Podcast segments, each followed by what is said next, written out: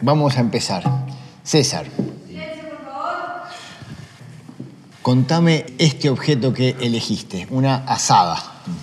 ¿Tuya? No, no cualquier asada. Sí, mía. Este, bueno, acá lo que tenés Facundo es esto, es una asada pero muy gastada, que se transforma entonces en una especie de asadín. El asadín es un poco más chico y más liviano, pero esta rinde mucho, esta vendría a ser como más o menos larga así. Se fue gastando. Se fue gastando, gastando, gastando en 20 años. Su Y el mango, por supuesto, largo.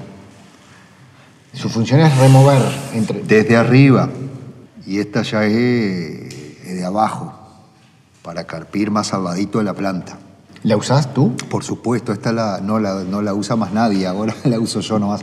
Esta las hacía eh, un artesano, capaz que hoy ya fallecido, de tan viejo que era en aquel momento, desde el 99. Y entonces tiene una especie de acero que no te recomendaría pasarle la- la- el dedo. Y bueno, te va, te va a cortar y lo que rinde es porque tiene peso y filo. ¿Por qué necesita, necesitas tener tanto filo ahí en la, en la punta? Va cortando todo el pasto que hay al lado de la planta. Y de una tiene que cortar fácil. Y podés cortar la planta también ahí. Ah, bueno, pero para eso está el práctico. Yo me animaría a pasar a un centímetro de la planta. Soy un buen carpidor porque aprendí con el que más usó esta asada, con el que más la gastó. ¿Qué quién es? Un viejo que vivió en casa, Arlito, que lo heredé. ¿Al viejo Lito? Lo heredé, sí. Este, ¿Qué quiere decir? una especie de indio, digamos, que no le crecía ni la barba, dicen, este, que vino a parar acá a las cercanías de Montevideo, a una chacra, y después cuando ese amigo se fue del país con su familia, me lo heredó, digamos, de, eh, llévatelo para tu casa, César, porque vos lo vas a poder aguantar. O sea, así como alguien adopta a un niño, vos adoptaste a una persona mayor que era el Lito. Una persona nacida el año 50. Y Y, él- bueno, él me enseñó a mí. A usar este, este, este instrumento. Por eso la elegí, es una especie de, de homenaje al trabajo del campesino, y que, que al fin y al cabo es lo que también quiero ser yo, porque ¿Por qué quiero ser? ¿Por qué no sos ese campesino? ¿Por qué no sos eh, como el Lito? Nunca voy a poder ser un campesino. Puedo ser un agrónomo, que me recibí en una facultad de agronomía, pero el campesino estará toda la vida haciendo eso, queriendo ser eh, campesino. ¿Y te gustaría eso? Claro, me encanta. Es como que ya no podés, ya tenés tanta formación que no podés volver a tener esa, esa libertad de ser campesino. Sí, soy un, campesino más científico, si vos querés. Yo Tengo que estar analizando científicamente lo que hago.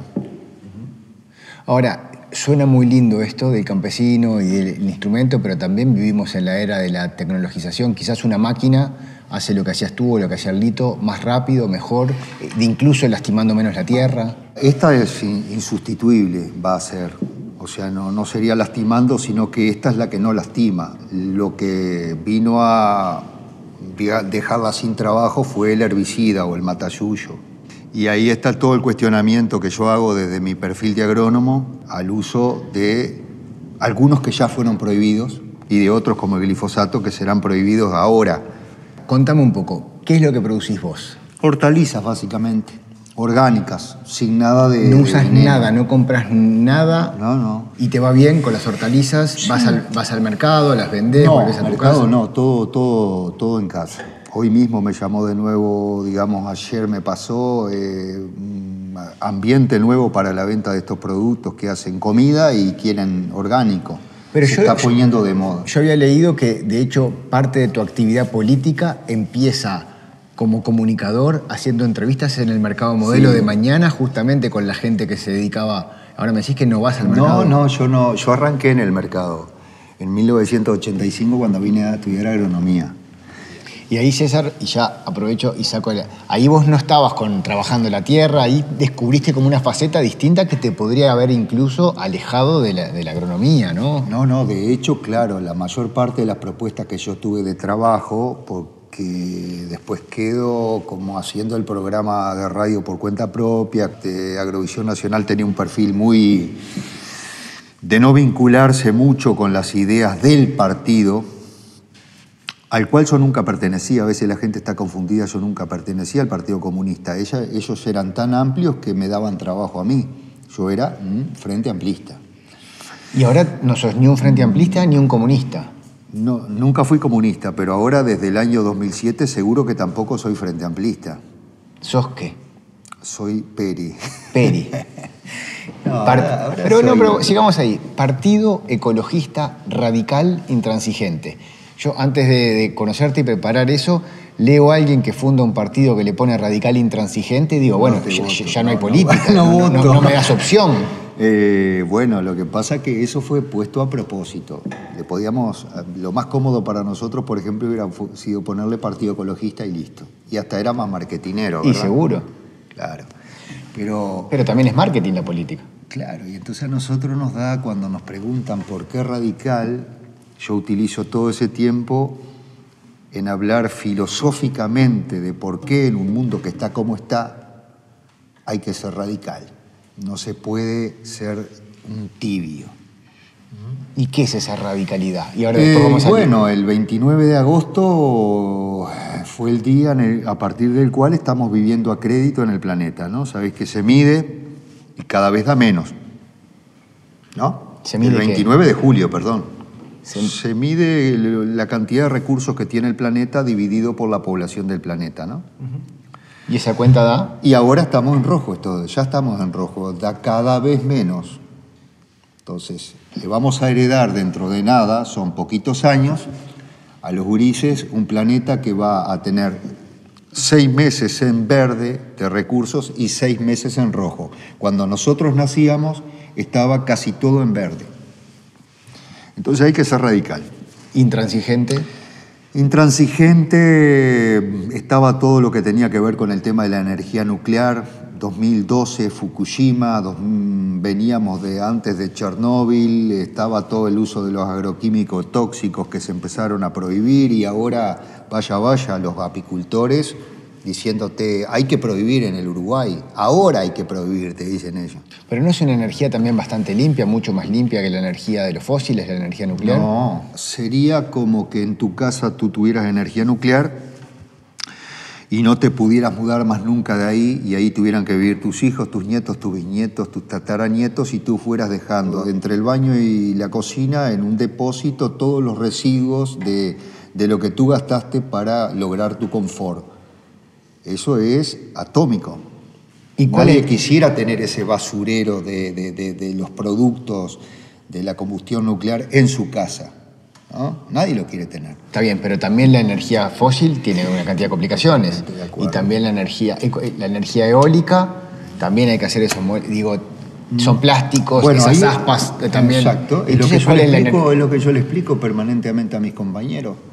Este, estamos gastando dos litros de petróleo por día, cada ser humano del mundo. Dos litros de petróleo por día, más el equivalente en gas y carbón de dos litros más de petróleo. Total cuatro. Entonces, hay que achicar el consumo. Pero esa referencia que tú hacías casi nadie la conoce. Nadie quiere estar al, al lado de los cementerios de Aspas, de Molino. Opa, dice, ¿cómo a cementerio de Aspas? Sí, sí. sí, Lo que pasa que ves lo- una aspa al lado es... 50 metros. Y llega un momento que no, no dan más, 20, 25, 30 años, depende, y entonces van a un lugar. Por ejemplo, ¿podría ser acá al lado de donde nosotros estamos filmando? Ah, no, acá no la quisiéramos tener. ¿Puede ser al lado de tu casa o de la mía? Ah, no. Pero entonces, ¿con qué energía nos quedamos? Primero, eh, la energía con la que nos tenemos que quedar es aquella que sea más eficiente, que puede ser la solar o la, o la eólica, pero em, lo que tenemos que entender es que cada uno de nosotros tiene que ser responsable en el uso de la energía. Por ejemplo, estas luces que nos están iluminando están prendidas porque estamos acá, ¿verdad? Cuando nosotros nos vayamos tienen que ser apagadas.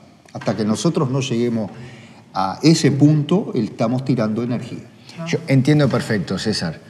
Vuelvo al Partido Ecologista Radical Intransigente que tiene esta filosofía. Esta filosofía vos la tenés que meter en la agenda pública. Y para meter en la agenda pública tenés que hacer política. Sí. Y para hacer política tenés que transar. Porque si no, yo te entiendo, lo comparto, pero digo, bueno, qué cómodo. Él está ahí con sus 2.000 votos, sus 3.000, que es, es un... Pero claro, no soy del frente, no me, no me metas con esa izquierda, no me metas con esa derecha, no me metas con ese mundo. Bueno, pero entonces, ¿cómo lo cambiamos? Tenés que transar y eso es lo que yo aprendí siendo muy joven en el mercado modelo.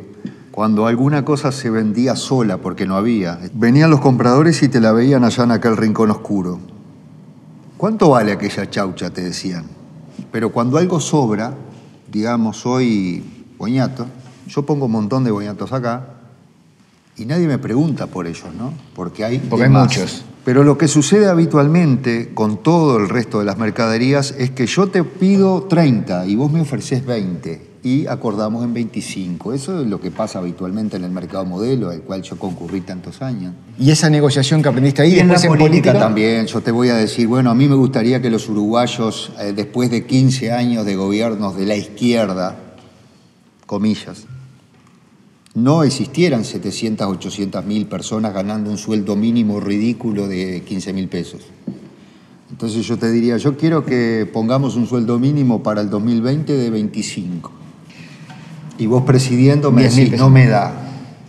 Bueno, acordemos en 20, porque si cualquier paisano de mi zona que apenas sabe leer y escribir está pagando 20, es lo que se paga hoy por el trabajo con esa asada. Vos podés pagarlo, le diría yo. Y entonces subiríamos de 15 a 20. Digamos, no llegamos a los 25 míos, a los que yo pedía. Nunca tuve en mente de que llegáramos. Ya querías negociar ahí. Está, pero ganó el frente, 2004, primer gobierno de izquierda, vos militante de izquierda de toda la vida. ¿Qué pasó? Había una gran competencia con la gente con la que yo trabajaba, Agrovisión Nacional, eh, eh, Partido Comunista, y yo me quedé con el discurso de Tabaré Vázquez del año 2004 del Día Mundial del Medio Ambiente.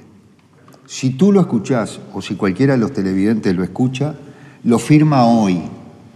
Y yo también lo firmo. Yo lo pongo todos los domingos en nuestro programa de radio, a propósito. ¿Y por qué no lo logró ese discurso? Aplicar lo que decía ahí. Buena pregunta, pero para Tabaré, no para mí. Te vas, este. Desilusionando. Sí. ¿La desilusión cuál es bien?